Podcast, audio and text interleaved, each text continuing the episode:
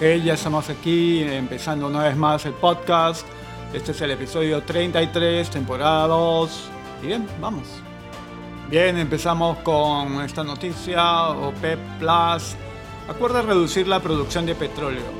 Los países miembros de la Organización de Países Exportadores de Petróleo y Aliados, OPEP Plus, han acordado ese 10 de abril la reducción de la producción de petróleo durante los siguientes dos años hasta el 1 de mayo del 2022, ha declarado el ministro de Energía de Rusia, Alexander Novak, en una entrevista concedida al canal ruso Rosia 24. Todos se han puesto de acuerdo en que es necesario adoptar unas medidas decisivas para que los países OPEP y no OPEP reduzcan la producción en un total de 10 millones de barriles por día en un periodo de dos meses mayo y junio, ha señalado Novak. Luego, durante los próximos seis meses, la producción se restablecerá parcialmente y la reducción será de 8 millones de barriles diarios, ha especificado.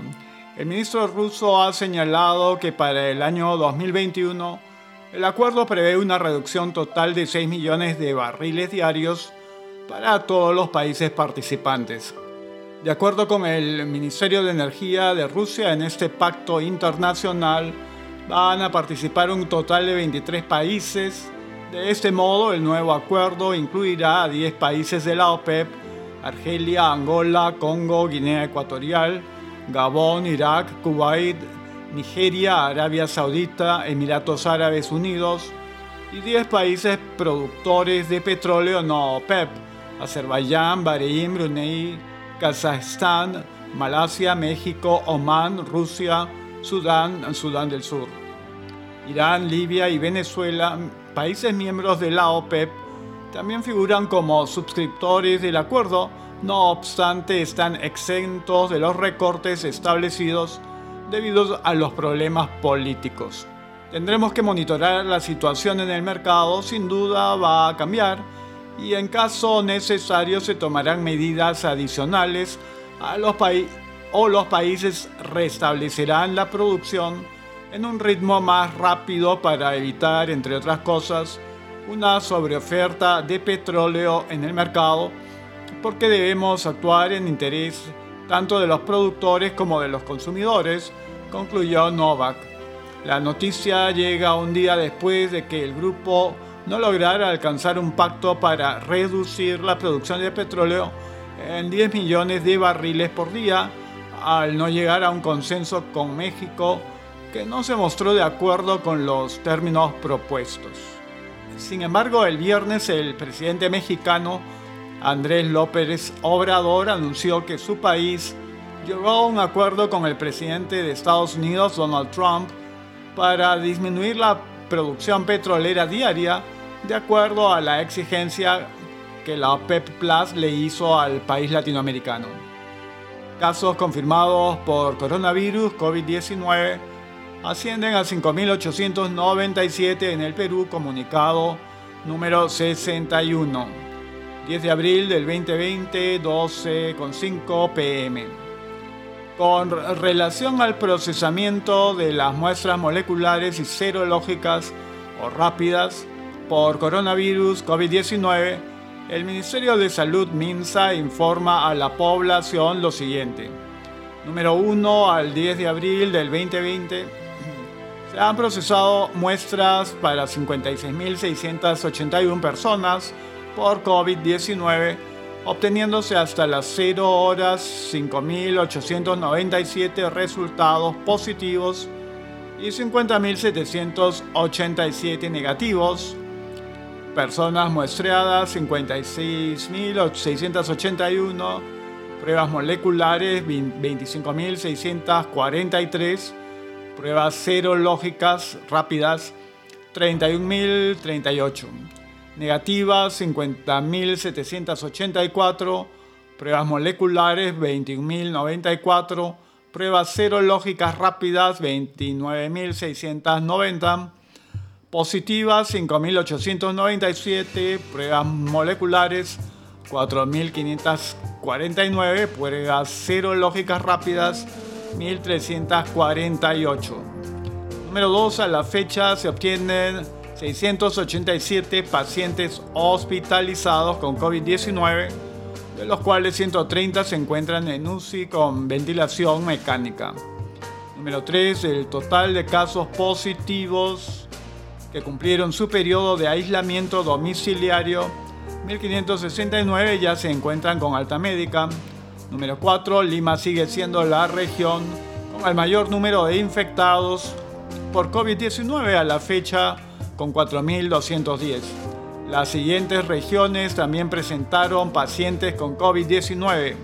Callao 465, Loreto 315, Lambayeque 302, La Libertad 101, Arequipa 83, Piura 68, Ancash 67, Cusco 57, Junín 56, Ica 37, Tumbes 27, San Martín 18, Amazonas 16, Ucayali 12, Cajamarca 11, Tacna 9, Huánuco 9, Ayacucho 9, Pasco 8, Huancavelica 7, Madre de Dios 3, Moquegua 3, Apurímac 3, Puno 1. Número 5. Lamentamos informar que el COVID-19 ha producido la muerte de 169 personas en el país. Acompañamos a sus familiares en este momento de dolor. Número 6. Para evitar la propagación del COVID-19, el gobierno ha decretado que la población debe mantener aislamiento domiciliario. Bien, a eso hay que agregar que se produjeron 31 víctimas mortales a la fecha, es decir, para el día en mención. Bien, ahora tenemos que el gobierno cancela movilización diferenciada para hombres y mujeres. El presidente de la República, Martín Vizcarra, dio marcha atrás a la restricción que dispuso la semana pasada para diferenciar la salida de hombres y mujeres durante el estado de emergencia decretado para frenar el avance del coronavirus COVID-19 en ese sentido, el gobierno emitió el decreto supremo número 064-2020, en el que además establece cambios en los horarios para la inmovilización social obligatoria de lunes a viernes, para la adquisición de víveres, productos farmacéuticos y trámites financieros, solo está permitido el desplazamiento de una persona por núcleo familiar de lunes a sábado indica el nuevo decreto y precisa que los domingos nadie podrá circular.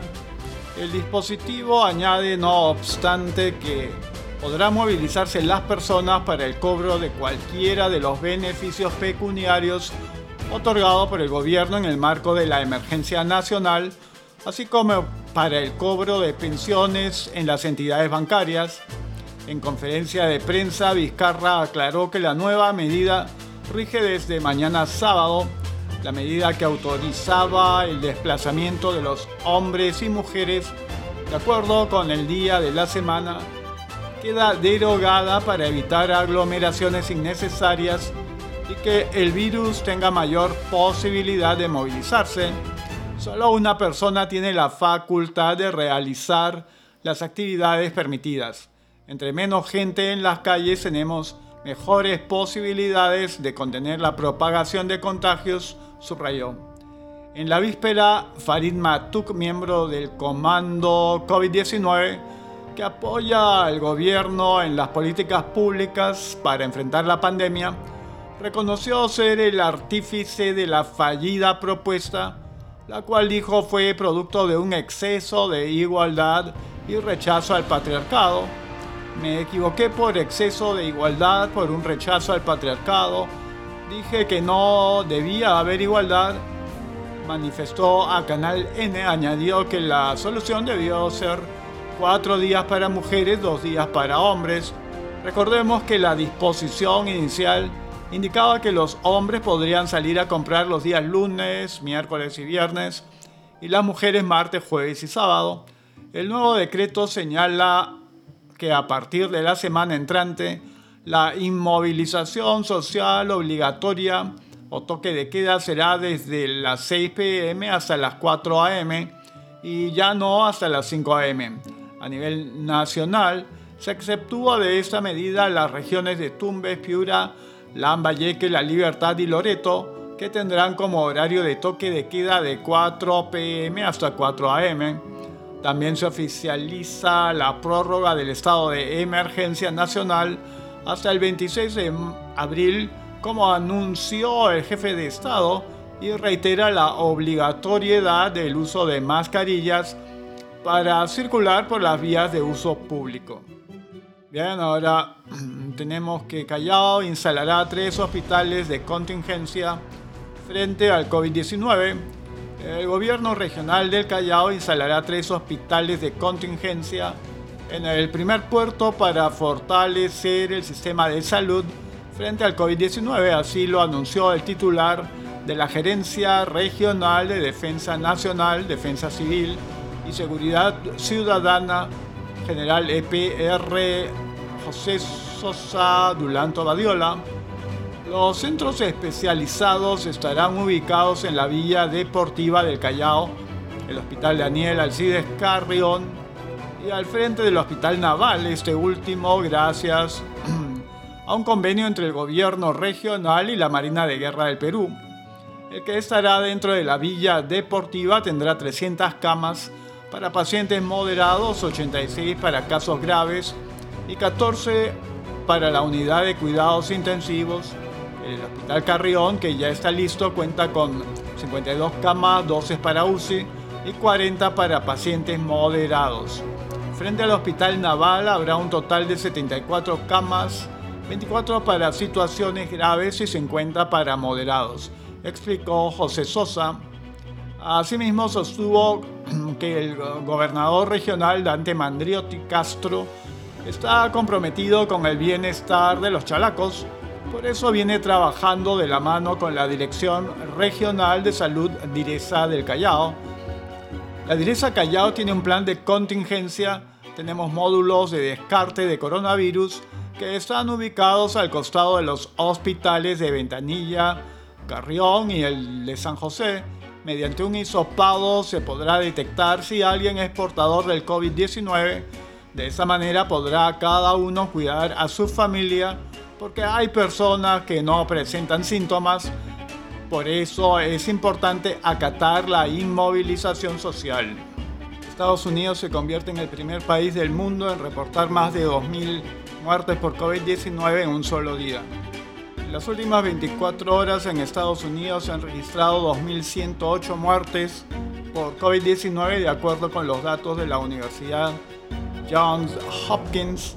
Esta cifra representa un nuevo récord de las muertes diarias a nivel mundial desde el inicio del brote de coronavirus en enero.